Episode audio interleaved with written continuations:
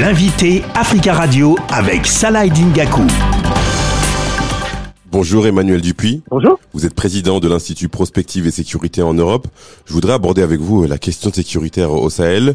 Selon l'ONG Arm Location and Event Data Project, en 2022, le Burkina Faso, le Mali et le Niger ont enregistré une augmentation de 50% des décès dus au conflit. À quelques jours de 2023, est-ce qu'on peut considérer que la situation n'est pas à l'optimisme? Ah, On peut même considérer que la situation, la situation pardon, est catastrophique. Elle est d'autant plus catastrophique que les groupes armés terroristes non seulement continuent de euh, rendre la vie euh, des citoyens sahéliens invivable au sens propre du terme, mais sont désormais en train de se combattre entre eux, ce qui crée encore plus de violence et de chaos.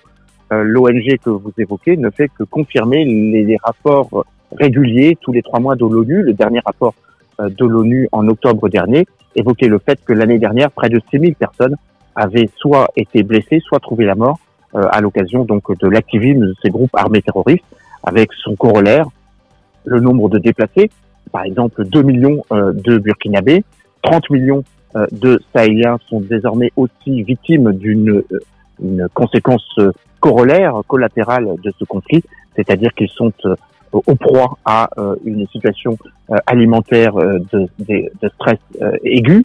donc le retour de la famine est aussi un élément qui vient fragiliser encore plus la situation dans le Sahel. Où en est la situation sécuritaire quatre mois après le départ du dernier soldat français du, du Mali?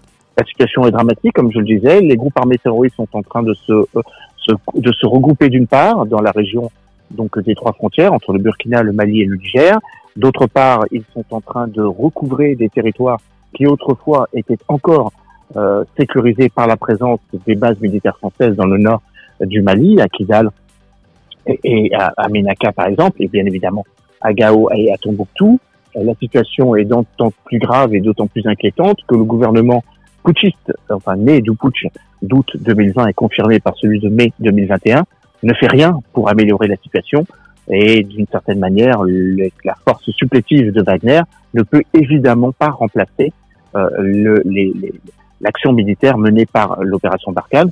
La situation est d'autant plus catastrophique que euh, de, plus en plus de voix se font insistantes pour que euh, la MINUSMA, l'opération des Nations Unies mise en place pour, comme son nom l'indique, stabiliser le Mali, euh, ne soit plus reconduite. C'est, je crois, la volonté des autorités maliennes. En tout cas, ce qui est confirmé, c'est que les principaux pays euh, donateurs et contributeurs de casques bleus, euh, notamment ceux qui ont décidé de euh, d'enlever leurs troupes de, de, de, l'opération onusienne, c'est le cas par exemple de l'Égypte, c'est le cas évidemment de la Côte d'Ivoire avec le sort pour l'instant incertain des 46 militaires ivoiriens encore embastillés au Mali, c'est le cas de, de, de, la République tchèque, du Danemark, de l'Égypte, je l'indiquais, et sans doute de l'Allemagne. Les ministres de la Défense de la CDAO se sont retrouvés en Guinée-Bissau il y a quelques jours. Le président du comité des chefs d'état-major de la CDAO a notamment déclaré qu'il était urgent de rendre opérationnelle la force en attente de la CDAO. Est-ce que cette force peut être une option crédible et sérieuse dans la lutte contre le terrorisme? Je ne le crois pas parce qu'elle ne l'a pas été en 2013. Hein. Il faudrait, euh, se rappeler que cette force euh, africaine en attente hein, est la résultante ou la conséquence de ce qu'était l'écomog créé précisément euh, pour juguler ou euh, arrêter euh, des crises. C'est le cas au Sierra, en Sierra Leone et au Libéria au tournant des années 90-2000. mais ce ne fut pas le cas au Mali. la MISMA, donc la mission de stabilisation ouest-africaine, qui avait précédé la MINUSMA, n'a pas pu empêcher les groupes armés terroristes de se, de, se propager du septentrion malien, du, nord Mali, vers le sud. donc je ne vois pas pourquoi cette force nouvellement récréée ou rebaptisée plutôt euh, euh, avec cette notion euh, de créer ou cette perspective ou cette ambition de créer à la fois une force anti-putsch et une force anti-djihadiste. On comprend parfaitement que les deux missions ne sont pas forcément compatibles et les opérations nécessaires pour juguler l'un et l'autre ne sont pas les mêmes. On voit bien que tout ça n'est que ce, qu'on, ce que les anglo-saxons appellent du wishful thinking, de la parole magique, et qu'il n'y a aucune raison que cette force en attente soit opérationnelle ou rendue opérationnelle, ne serait-ce que par le fait au sein de la CDO, vous avez désormais euh, trois pays euh, qui euh, sont exclus ou marginalisés, principalement donc faisant l'objet évidemment donc de, la mobilisation entre guillemets solidaire des autres. Et, évidemment, ce qui s'est passé il y a quelques jours en Gambie, avec la tentative de coup d'État contre le président, montre bien que la situation ne concerne pas seulement le Sahel, mais concerne bien l'ensemble des pays euh, de l'Afrique de l'Ouest. Les dirigeants de 49 pays africains et de l'Union européenne étaient conviés pendant trois jours dans la capitale américaine pour le sommet États-Unis-Afrique. Est-ce que Joe Biden pourrait, dans les prochains mois, soutenir de manière plus offensive la lutte contre le terrorisme en Afrique?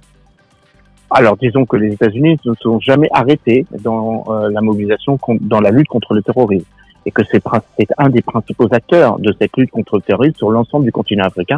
Mais la dimension antiterroriste était absolument marginale par rapport à la dimension économique. Le président américain a voulu relancer tous les dispositifs de libre-échange, je pense notamment à l'AGOA, donc l'Africa Growth euh, euh, Initiative, qui avait été lancée par le président Barack Obama avant lui, euh, que le président Donald Trump n'avait pas tout à fait, même pas du tout euh, endossé. Et je crois que ce sommet euh, Afrique, États-Unis-Afrique, pardon, a plutôt confirmé euh, le prisme économique de la coopération bilatérale entre les États-Unis et le continent africain.